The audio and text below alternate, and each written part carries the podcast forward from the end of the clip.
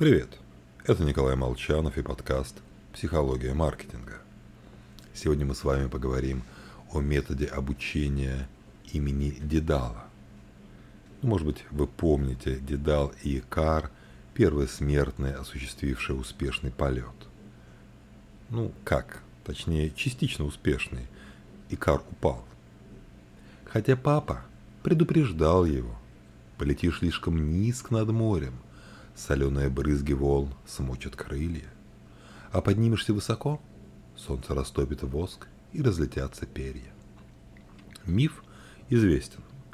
Однако давайте задумаемся, может, Дедалу не стоило ходить вокруг да около, тратить кучу времени, объясняя сыну, как не надо летать.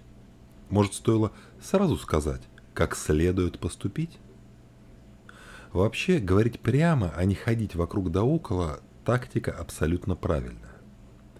Посылать завуалированные сигналы, намекать, надеяться, что он сам догадается – занятие бесперспективное, не догадается.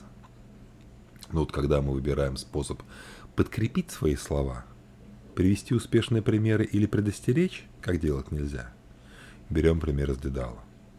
Эксперименты показывают, что аж рассказы об ошибках эффективнее.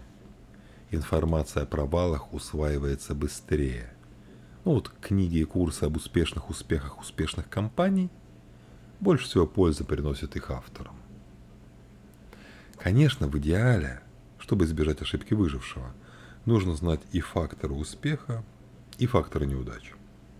Классический пример лечения повышенного давления – если набрать и изучать только гипертоников, толку будет мало. Чтобы понять причины, нужна еще группа людей с нормальным давлением. В общем, зная безопасную дорогу и границы опасности, мудрый проложит собственный путь. С вами был Николай Молчанов и подкаст «Психология маркетинга».